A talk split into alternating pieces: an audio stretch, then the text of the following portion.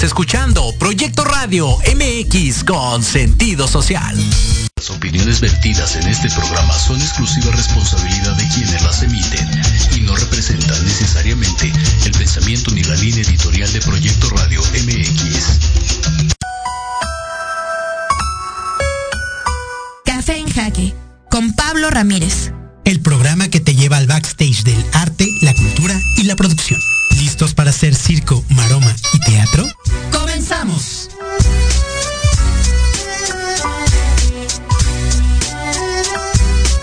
Every day I'm shuffling.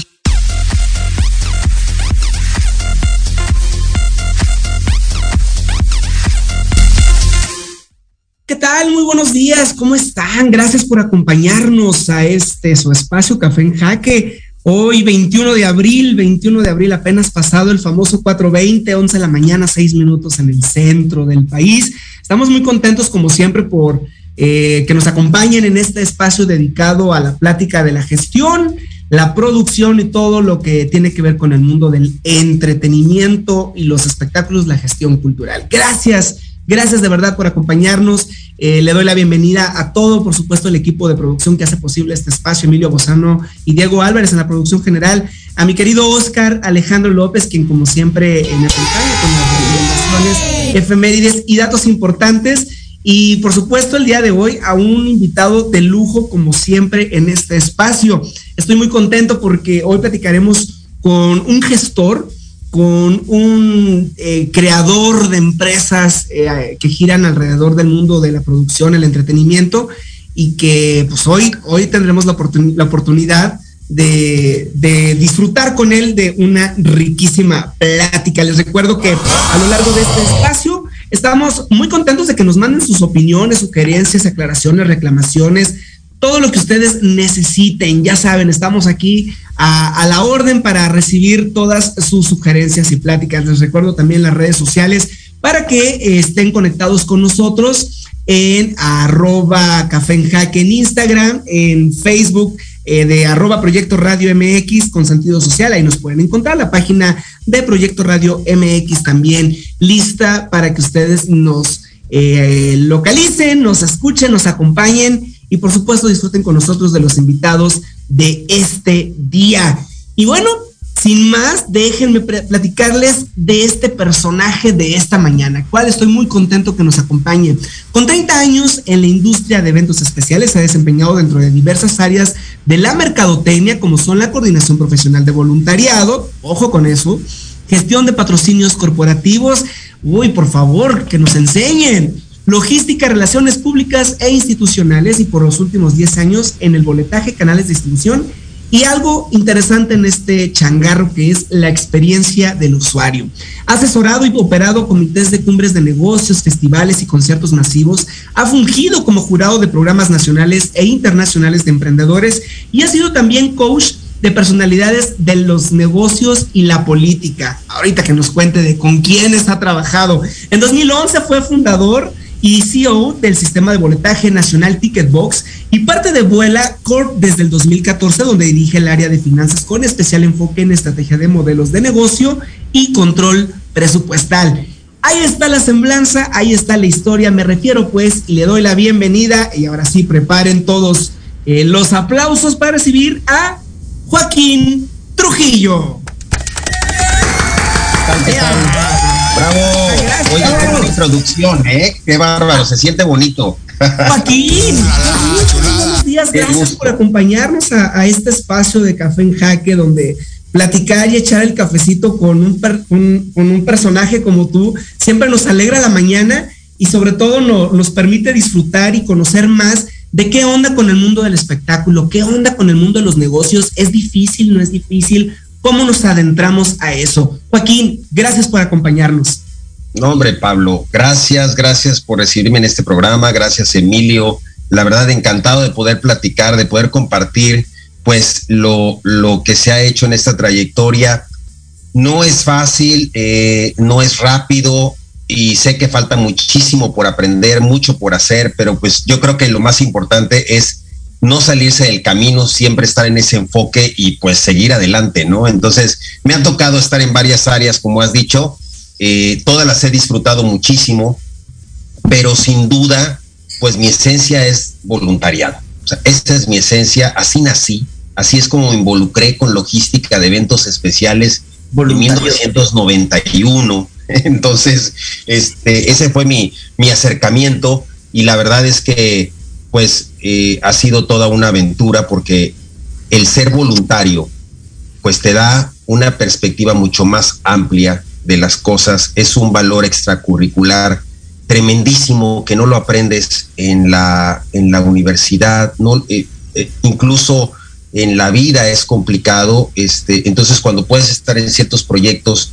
que, que aprendes varias áreas, pues te ayuda muchísimo, ¿no? Entonces, me tocó ser voluntario, vivir como, como tal, aprender de ahí y después llevar la gestión de voluntariado a un tema profesional, a un tema administrativo, en donde no tuviéramos voluntarios solo para, pues, que fueran a sacar copias, ¿no? Que generalmente... Joaquín, ¿por qué no empezamos por ahí? ¿Por qué no empezamos por ahí? Digo, la diferencia entre ser un prestador de servicio social o un practicante y un voluntariado, ¿cuál es? Pensando en, nuestra, en nuestras áreas de trabajo, eh, en festivales, por ejemplo. Es decir, hay un festival de artes, de cultura, de música, y una de las formas en las que se operan estos festivales o esta, o esta industria, en buena parte radica en, la gente que, que, va, que va por gusto. Pero ¿qué diferencia hay entre ser un prestador de servicio social, un practicante, y un voluntariado con miras hacia una profesionalización?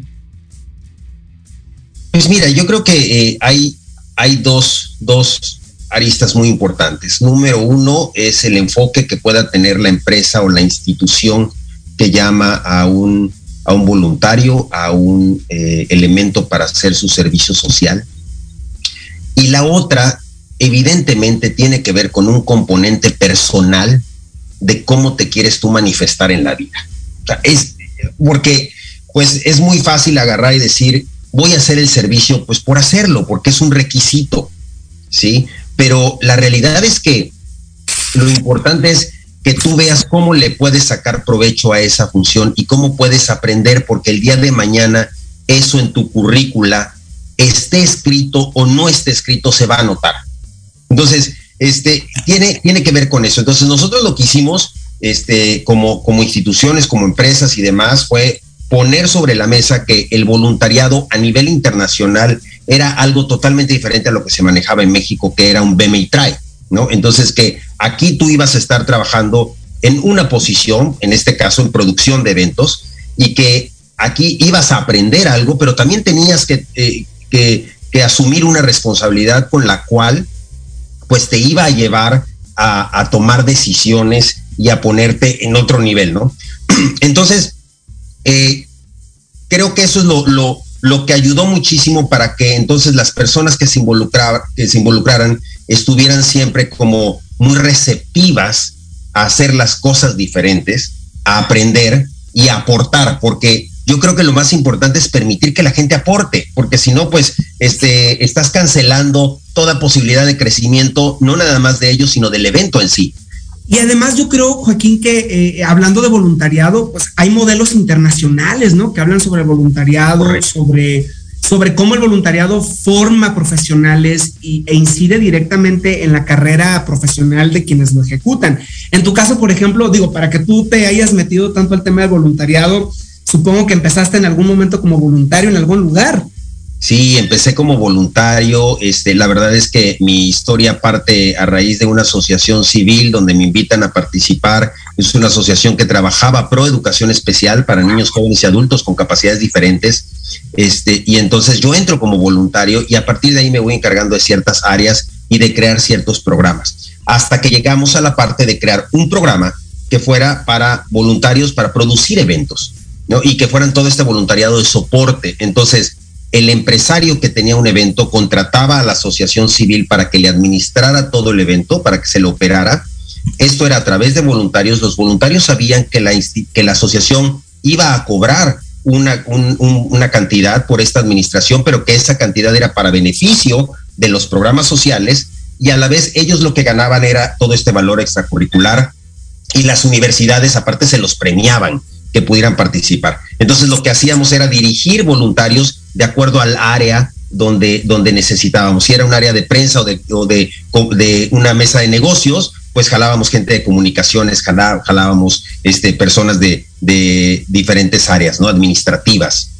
Y me hace, me hace, me hace mucho sentido pensar en, que el voluntariado, eh, por supuesto, tendría que ser incluso hasta un tema muy sugerido que ahora existe ¿no? en las universidades, que existen en, diferentes áreas de profesionalización, porque el voluntariado me parece que tiene que ver incluso con, con, temas eh, muy sensibles de quienes lo ejecutan, es decir, a qué parte uno como ser humano atiende y desde ese lugar profesionaliza la actividad no, tenemos claro que en esta experiencia de tu voluntariado seguramente fue la base de, tu incursión en proyectos como centroamericanos, como lo que ahora haces en Ticketbox, que ahorita nos vamos a platicar de eso.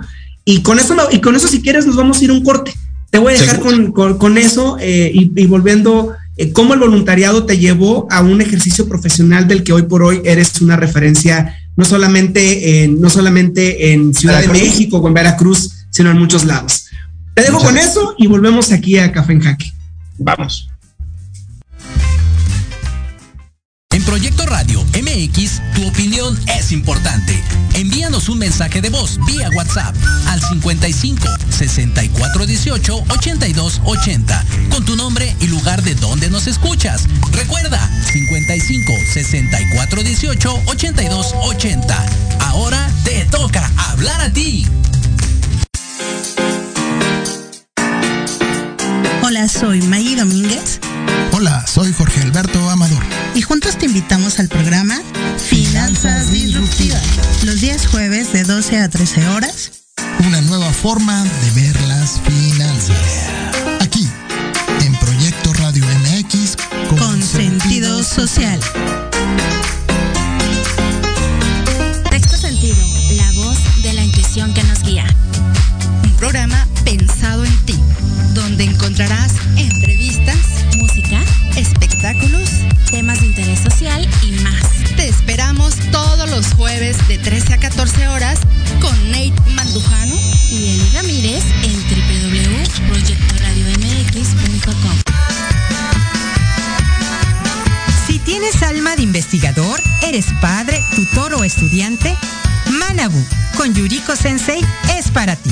Programa diseñado para hacer tu vida más fácil en las labores escolares. Escúchanos todos los jueves de 3 a 4 de la tarde en Proyecto Radio MX. Manabu, porque nunca dejamos de aprender.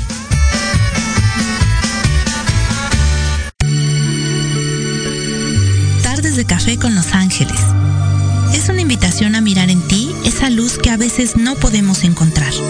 Yo soy Marta Liliana Santuario y te espero todos los jueves a las 6 de la tarde por Proyecto Radio MX, con sentido social.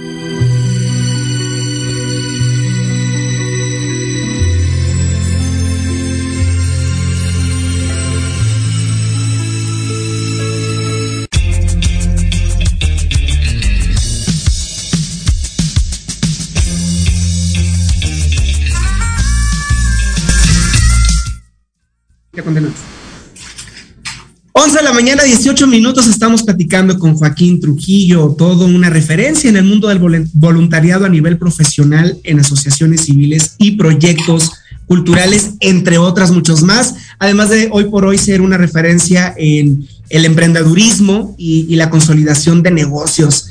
Emilio, por ahí tenemos información sobre Joaquín, de cómo ha evolucionado desde el voluntariado hasta la incursión en los negocios. Joaquín, pues bueno, yo, yo a Joaco lo conozco desde hace ya algunos años, hace algunos ayeres que te comenzamos a trabajar juntos ahí, primero por Cumbre Tajín, nos topamos en algún punto y luego porque nos invitó a hacer algunas cosas con, con uno de sus bebés, yo creo que es que es eh, de lo, por, por, lo que más lo conocen, cuando menos en nuestro bonito estado de Veracruz, Ticketbox.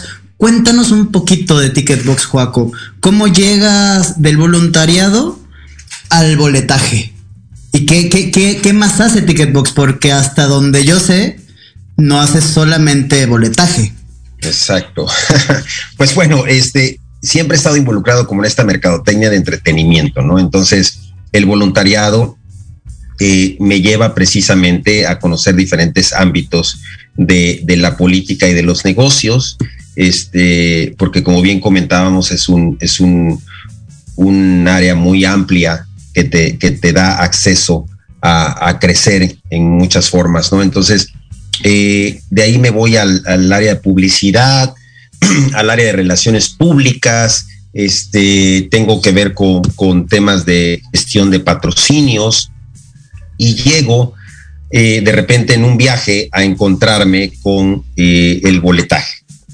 Yo ya tenía para esto como 20 años más o menos en logística de eventos. Entonces, siempre me había estado dedicando a logística de eventos, operando conciertos, congresos de negocios, este, cumbres, exposiciones eh, y festivales, ¿no? Y entonces, eh, de repente, en un viaje que, que hago, este, eh, que me voy solo como de retiro de fin de año, me, topo con, con los sistemas de boletaje y dije, híjole, esto es lo que nosotros necesitamos en Veracruz, porque Veracruz venía creciendo este, en, en, el, en el 2001, 2004 veníamos creciendo y, y, estábamos recibiendo inversión, estábamos recibiendo grandes eventos, pero no teníamos cómo brindarle a los empresarios, a los inversionistas, precisamente una infraestructura que les diera seguridad, que, les hiciera ver que éramos profesionales en el Estado en la operación de eventos.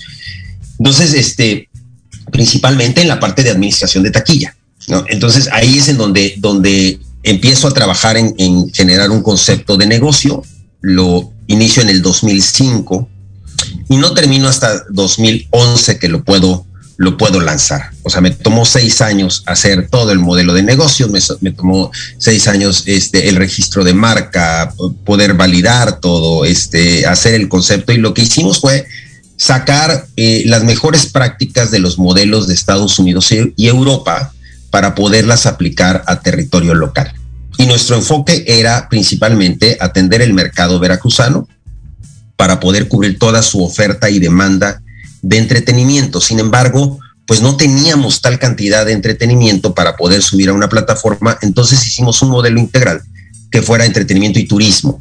Y es ahí en donde nuestro modelo se vuelve una referencia para vender todos los eventos y todas las atracciones del estado de Veracruz, ¿no? Y, y poder impulsar la economía. Entonces, el objetivo de Ticketbox precisamente es impulsar los territorios con un conocimiento local, con visión global. Y cuando se, eh, se, estableció este plan de negocios, pues yo dije, si funciona el modelo, lo tenemos que hacer franquicia, porque esto va a ayudar a detonar otros territorios en el país. ¿Y ahora en cuántos estados están? Pues mira, ya tenemos, ya tenemos, íbamos a iniciar nuestra comercialización eh, de franquicia en, en el 2020, se nos vino la pandemia, otro de los retos yo les voy a platicar algo chusco porque cuando siempre que iniciamos algo muy, muy grande se viene un gran reto donde tenemos que tomar ciertas decisiones. Pero ya actualmente pues estamos en Ciudad de México, estamos en San Luis Potosí Aguascalientes, estamos por abrir Sinaloa y estamos por abrir Baja California Norte. Este, la idea es tener 20 franquicias a nivel país eh, y con estas franquicias estaremos cubriendo toda la oferta y demanda local cosa que generalmente los sistemas de boletaje no hacen, no atienden el stand-up, o el grupo que toca en un antro con 100 personas, ¿no? Este, generalmente son cosas masivas, muy grandes, no atienden el museo, no atienden el zoológico, no atienden el parque local. Entonces nosotros sí hacemos eso y de ahí pues podemos, nuestro modelo es tan flexible que podemos atender algo muy pequeño o podemos atender un festival Cumbre Tajín con 70 mil personas diarias, ¿no? un, un festival de la salsa. Y cuéntame un poquito de este premio Entrepreneur del 2019 de qué es y en 2020, ¿no? Porque sabemos que galardonado has estado, ¿no? Has ah, estado muy premiado, muy concurrido, pero entonces eh, justamente se nos interesa porque quisiera, ah, digo, mm, que después que nos platiques un poquito del premio, ir cerrando, ir cerrando la plática con una reflexión acerca de la importancia de ver el turismo, pero sobre todo los procesos de cultura como modelos de negocio, es decir, cómo sí sacarles partida a, proyectos de cultura, a proyectos de artes, que justamente a veces no son estos masivos, ¿no? Que a veces eh, pensar en un modelo de negocios para artistas que van a trabajar para un público de 100 personas o de 50 personas. Por ahí me gustaría que nos ayudes a, tener esa, esa reflexión de cómo sí hacer negocio desde la cultura, cómo sí hacer negocio desde el entretenimiento. Seguro, seguro. Mira, eh, eh, lo, que, lo que ha sucedido es que nosotros somos el primer sistema de boletaje hecho franquicia en México. Es un modelo que no existe, es algo nuevo, pareciera que somos los únicos en el mundo que tienen este modelo, este, que se está replicando de esta manera. Entonces la revista Entrepreneur nos reconoció como una de las 20 empresas pues, más disruptivas en, en pymes este, en el 2019 precisamente por este modelo, ¿no? Por lo que, por lo que hicimos y fuimos pues como de una, una base de más de 1.500 participantes, ¿no? O sea, nos invitan a participar y nuestro modelo pues pasa y llega a este reconocimiento de las, de las 20. Y después, el año pasado, a finales de, de, noviembre, principios de diciembre, fuimos nominados a, a, un premio que se llama The Ticketing Business Award, que es un, un, premio muy reconocido a nivel internacional que se da a empresas de boletaje en Manchester, Inglaterra, y quedamos en cuarto lugar. Ahí quedamos también con la nominación. No fuimos premiados, pero pues para nosotros es enorme haber sido nominados entre, entre otros tres grandes monstruos de la industria del boletaje y además los únicos mexicanos que han sido nominados a este premio en, en, en la historia de, de, de, este galardón, ¿no? Entonces, pues el modelo es lo que nos ha llevado precisamente a que nos conozcan y a tener cierta cobertura de, de medios en cuanto a eso. Ahora, lo que tú planteas es bien importante. Mira, yo lo puedo resumir muy, muy fácil. Eh, y me costó trabajo aprenderlo, la verdad. Este, me costó muchísimo, fue sumamente doloroso. Eso es lo que puedo decir. Fue sumamente doloroso. Te creo totalmente. Entenderlo, pero a ver, el, el, tema está así. Todos los que somos creativos, todos los que somos emprendedores, innovadores, eh, que, eh, proactivos, que empujamos para adelante, somos demasiado románticos. Y entonces queremos vender solo con la idea y creemos que la idea es wow y con eso se vende. Y nunca lo llevamos al plano presupuestal. Nunca lo llevamos al plano de monetizar y de decir cómo esto se vuelve negocio. Entonces yo lo que podría decir a todos los, grupos de la industria cultural, de la industria creativa, es si mantengan esta parte romántica de, cómo hacer eh, eh, el, negocio, o sea, cómo, cómo, cómo hacerlo diferente. Sin embargo, pues la clave está en cómo se va a monetizar, o sea, cómo se va a sustentar, ¿no? Y ahí es en donde tenemos que trabajar muchísimo. Lamentablemente, no hay una formación financiera en, en, nuestras escuelas, no hay una formación financiera en, eh, de pymes, de, de, pequeñas y medianas empresas o de startups, este, para que uno sepa qué es lo que debe cuidar. Entonces sí tienes que ser bastante, bastante autodidacta para poder entrarle o buscar cursos, diplomados, talleres o meterte. Anteriormente, no sé si sigan existiendo, anteriormente estaban estos eh, grupos como, como eh, eh, pues eran, eran este, empresas o asociaciones que te daban las incubadoras, correcto, las incubadoras. No sé si sigan existiendo, pero era un modelo que ayudaba muchísimo a salir adelante porque te validaban que hubiera un modelo de negocio y que no te quedara solamente en la idea romántica, porque pues, pues, lamentablemente eso sucede. Y el otro punto es que generalmente cuando quieres inversión, cuando quieres levantar capital, cuando quieres que te fonden, ya debiste haber probado que lo tuyo funciona. O sea, esto es como en los bancos. Si tienes dinero, te prestan. Si no, no si no tienes, no te prestan. O sea, claro. necesitas demostrar que cómo lo vas a pagar. Entonces es exactamente en estos negocios, o sea, es, es lo mismo. ¿no? Joaquín, ¿tú, tú, das, ¿tú das talleres o das algunas, uh, vamos, cursos, conferencias respecto a la, al emprendedurismo desde las industrias creativas?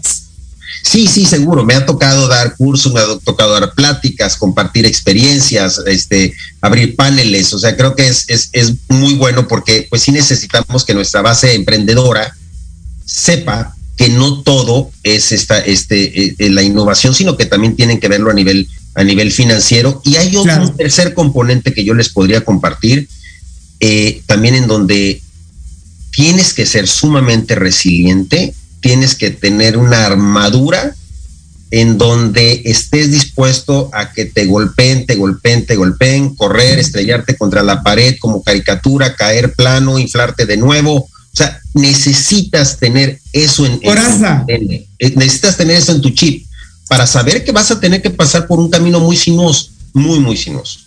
Wow, pues Joaquín Trujillo, me quedo con eso porque creo que eh, al menos de este lado has dejado una energía muy poderosa de, seguir trabajando quienes creemos en las industrias creativas, quienes trabajamos en este medio de cómo provocar que, que lo creativo, que el arte, que la cultura sea negocio es uno de los objetivos de este espacio y gracias por venirnos a reforzar y también a darnos una dosis de, una gran realidad que es eso, cómo formarnos en aspectos financieros, cómo ser multidisciplinarios para hacer que la cultura, el entretenimiento sean un negocio. Estamos platicando con Joaquín Trujillo, él es eh, empresario y por supuesto fundador y CEO eh, de Ticketbox y que por supuesto ha llevado muchos proyectos a buen puerto. Joaquín Trujillo, ¿dónde te encontramos? ¿Cómo conocemos más de tu trabajo?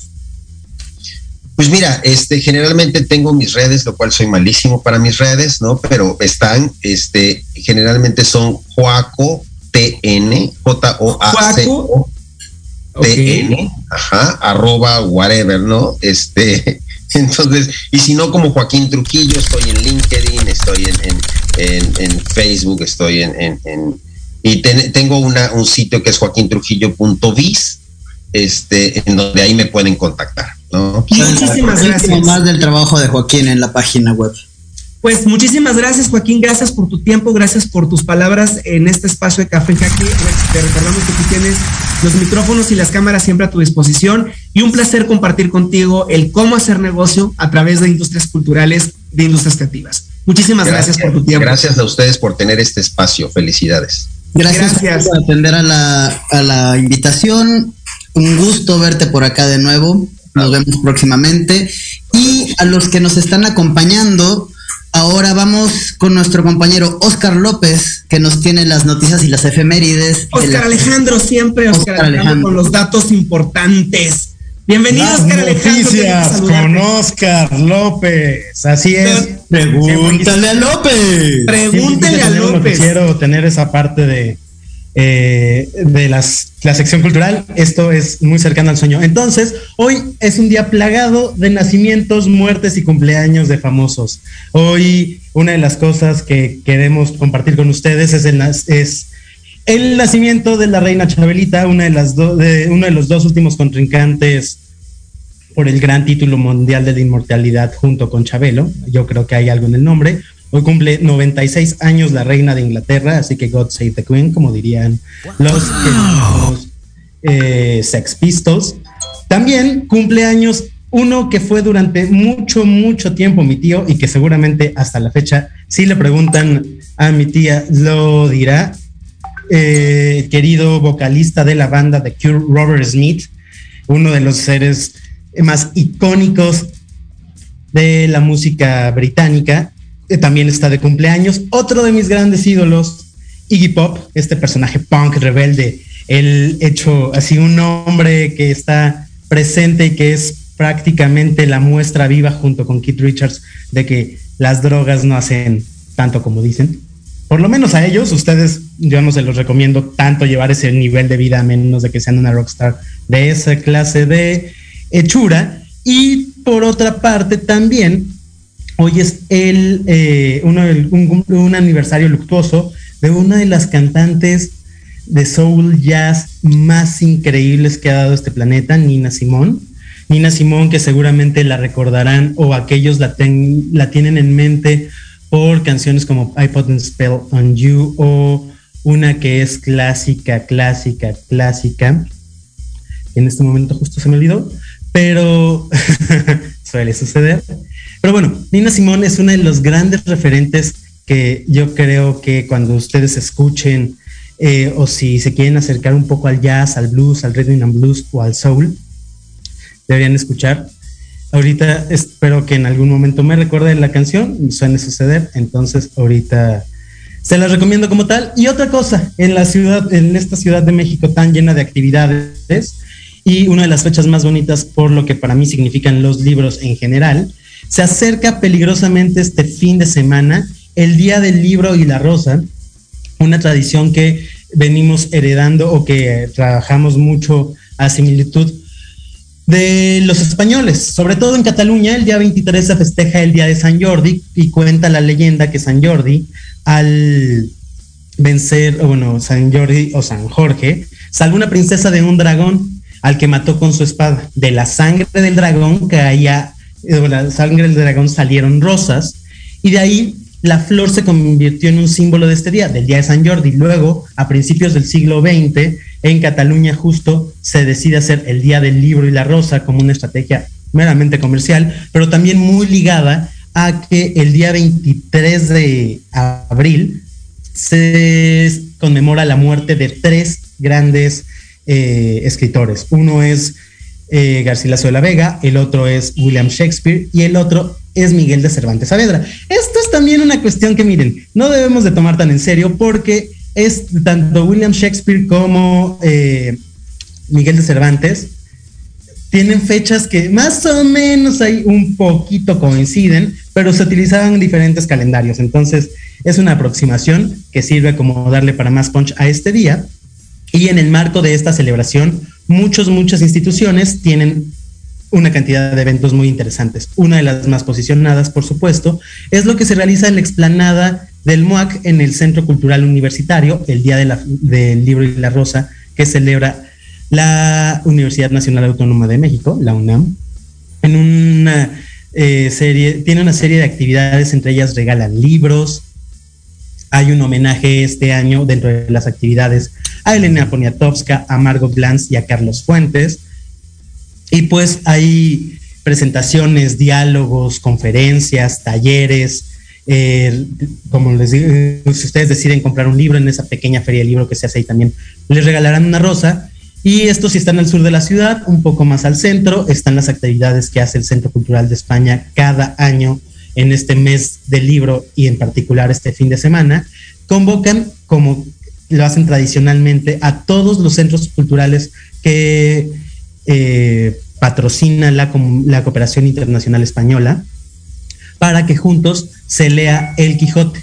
Entonces van pasando personalidades, tanto nacionales como internacionales, en los diferentes puntos del planeta donde hay un centro cultural de España, para leer un tramo del Quijote y una vez, en el caso de la Ciudad de México, que se enlaza eh, la transmisión internacional con la transmisión de México, acabando ahí, hacen un corte y se empieza a leer otro libro un libro, digamos, eh, que quiera posicionar el Centro Cultural de España. Entonces, eso también en la Biblioteca Vasconcelos para niños hay un rally de enfocado mucho para que los niños eh, descubran los espacios de la Vasconcelos que se abren normal, eh, nuevamente y disfruten de los libros y de la búsqueda que siempre es un rally. Entonces, como siempre, muchísimas actividades. En algunas de las recomendaciones musicales del programa puedan escuchar tanto a Iggy Pop como a Nina Simón. Y pues bueno, eso es todo por mi parte. Nos vemos el próximo jueves. Gracias Fernando, gracias Emilio. Ah, por cierto. Alas Blancas con Zaira García. ¿Qué tal amigos de Café Jaque? El día de hoy en las recomendaciones literarias de la revista Alas Blancas hablaremos del poeta maldito Charles Baudelaire incluido en este grupo de poetas por sus excesos y sobre todo por los temas que aborda en su poesía. Fragmento El enemigo. Mi juventud no fue sin una tenebrosa tormenta atravesada aquí y allá por brillantes soles.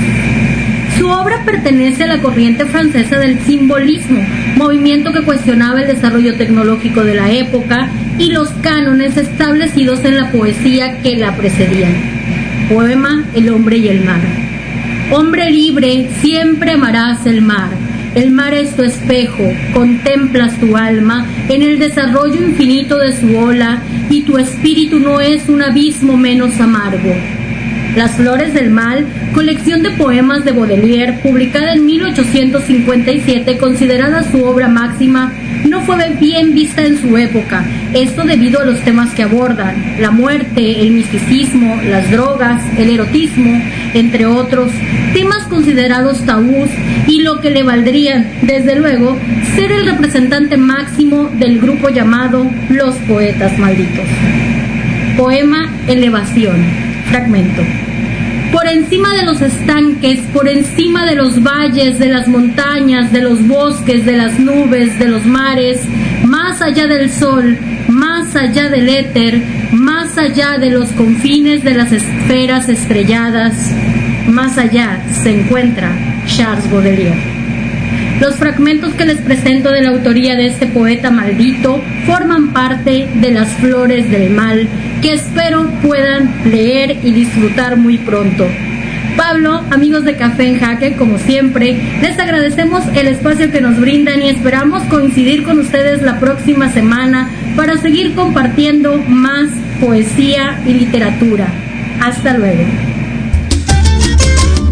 Alas Blancas, con Zaira García. Pues ahí está la recomendación de Zaira García, siempre muy atinada. Un abrazo hasta Villahermosa, Tabasco, donde está la sede de la revista literaria Alas Blancas. Oscar Alejandro, ahorita me quedé picado con lo de Nina Simón. Seguro tú nos vas a recomendar algo de ella, porque digo, si es un día importante para el jazz y el soul del mundo, eh, creo yo que tú eres el experto en eso. Cuéntanos. Pues mira, Además de todo, bueno, la canción que ahorita en la participación anterior se me había olvidado, pero que es el clásico y la canción más icónica que seguramente han visto en películas, en series, es... Y que además tiene mil versiones, ¿no? Así es, pues es que se ha convertido tan en un clásico que pues mucha gente la ha cobereado. Es una canción que te inspira, que te lleva, o sea, es una canción como para esos momentos en los que logras la tranquilidad, o sea, esos momentos en los que llega la tranquilidad después de la tempestad, creo que es el soundtrack perfecto para eh, empezar cualquier. Oye, Oscar, antes de irnos a, la canción, este, ¿tú viste el, documental, por ejemplo, de, Nina Simón que está en Netflix? ¿Qué te parece? O sea, digo, porque además es importante que quien no conoce la historia de Nina Simón en este momento agarre Google y la busque o, es una es una vamos Nina Simón pues finalmente es la referencia incluso a la comunidad negra y su empoderamiento durante durante el, tiempo de posguerra en Estados Unidos no o sea incluso después del crack de bolsa y demás. Totalmente o sea Nina Simón es en los 60 un personaje icónico que escribió también mucho para visibilizar esto de la negritud, visibilizar el papel de la mujer, una de las definitivamente es una de las mujeres más importantes del blues y del jazz. En este eh, documental de Netflix que se llama What Happened with Miss, Miss Simone, es el, la que dicen, bueno, por lo menos la estrategia de marketing de Netflix dice que es el primer y mayor, o bueno, el documental acerca de la legendaria Nina Simón, pero yo, yo, que yo ahí he de decir que cuando yo lo vi, algo que sí me gustó mucho es que es la única referencia, digamos, documentada que habla sobre la única visita que hizo Nina Simón a México, por ejemplo, ¿no? También. Y que, y que eso fue un, pues, un acontecimiento histórico para nosotros. Pues, Oscar, vamos. Pues sí, una de las cosas para cerrar esta pequeña cosa, la parte que más, más, una de las partes más bonitas del documental es justo el principio que le preguntan, ¿qué es la libertad para usted, mi Simón? Y ella contesta, es no sentir miedo. Entonces, justo para, como sabemos que muchos ya habrán escuchado Feeling Good, vamos a escuchar otra de sus eh, éxitos clásicos que se llama I Put and Spell on You.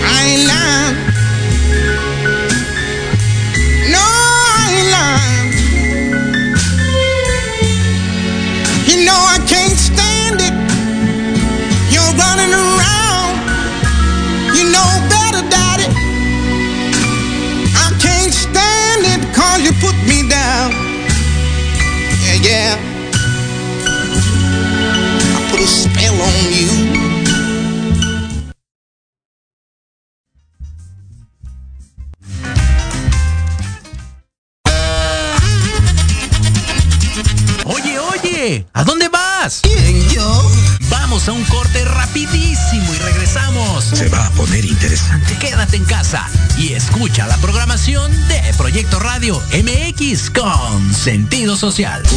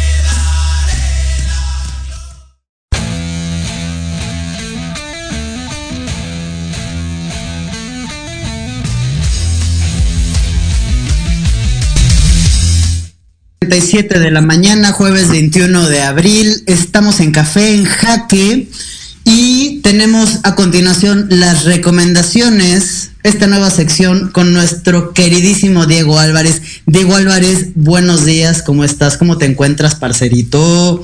Hola Emilio, ¿cómo están todos? Un gusto y un placer para mí estar hoy acompañándolos con las recomendaciones de este fin de semana y de todo el mes. Les quiero contar que si ustedes se encuentran en la Ciudad de México y desean conocer la Capilla Sixtina, pues ahora no va a ser necesario que salgan de la ciudad, porque en el Zócalo hay una muestra que intenta reproducir el famoso mural de la capilla.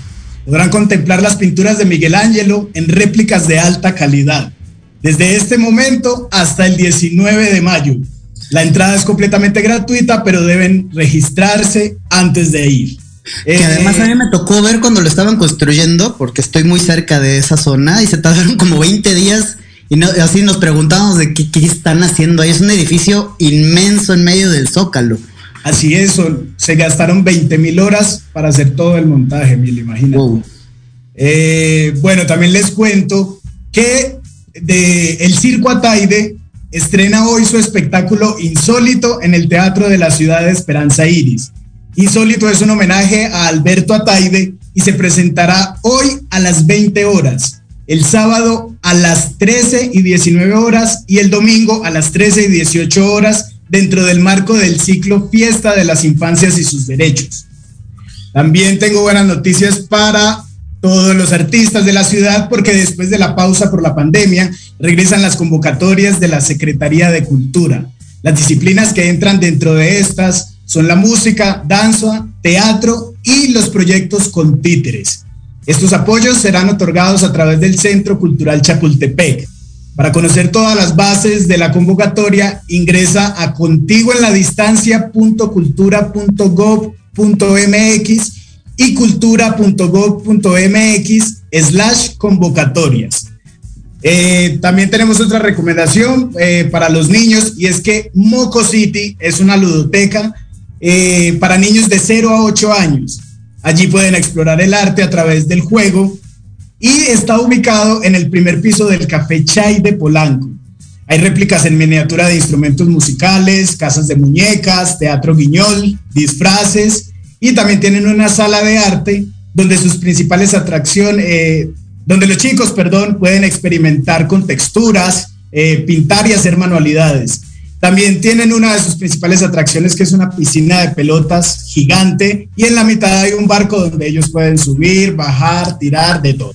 Entonces, si usted está interesado en llevar a sus hijos, ingrese a www.mococity.com.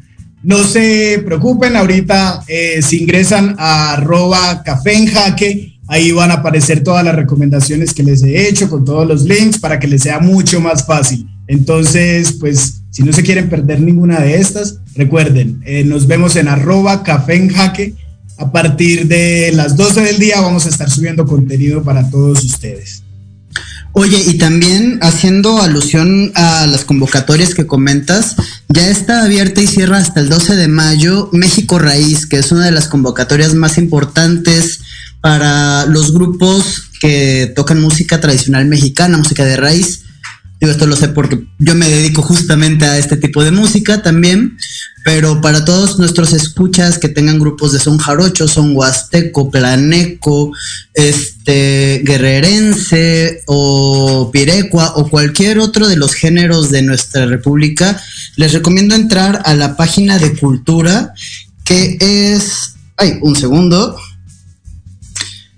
festivales.cultura.gov.mx y ahí pueden encontrarlas. También se encuentra el Profes ya por ahí y el Efiteatro que cierra este próximo lunes.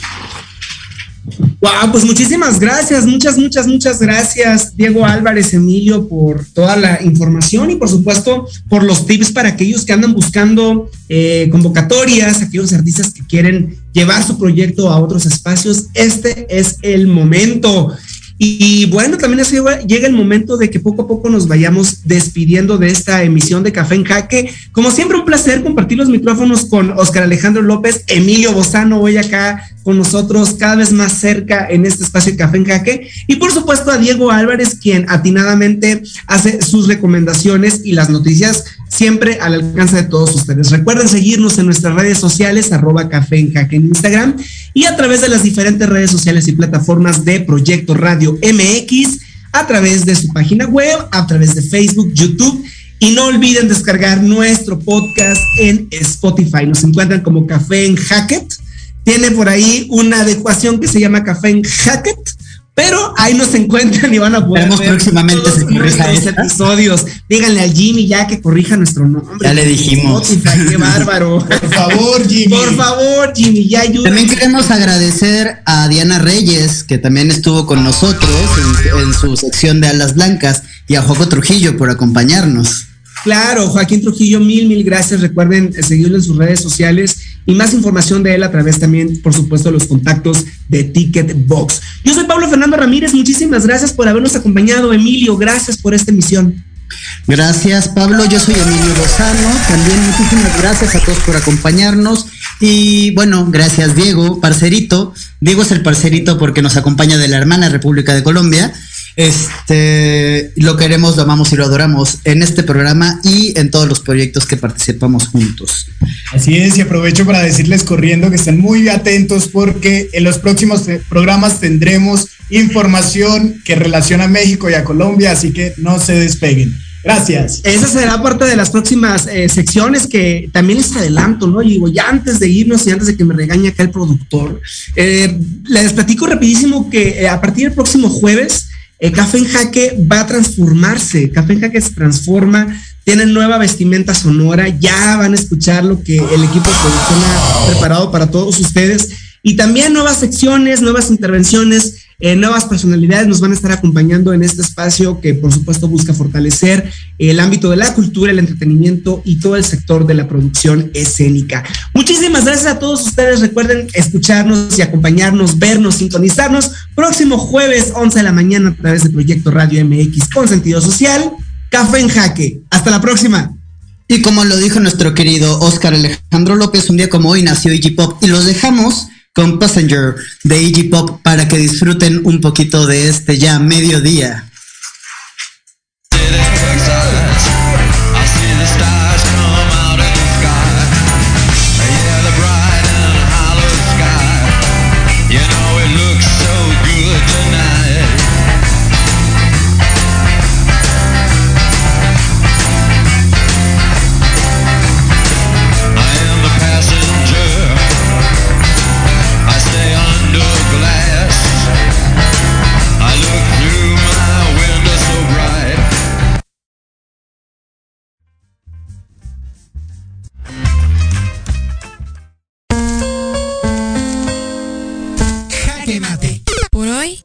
Sido todo.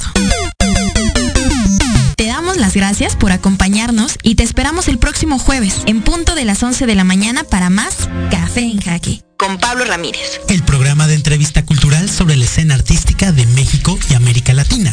Síguenos en Instagram como Pablo F. Ramírez 94 y como Café en Jaque.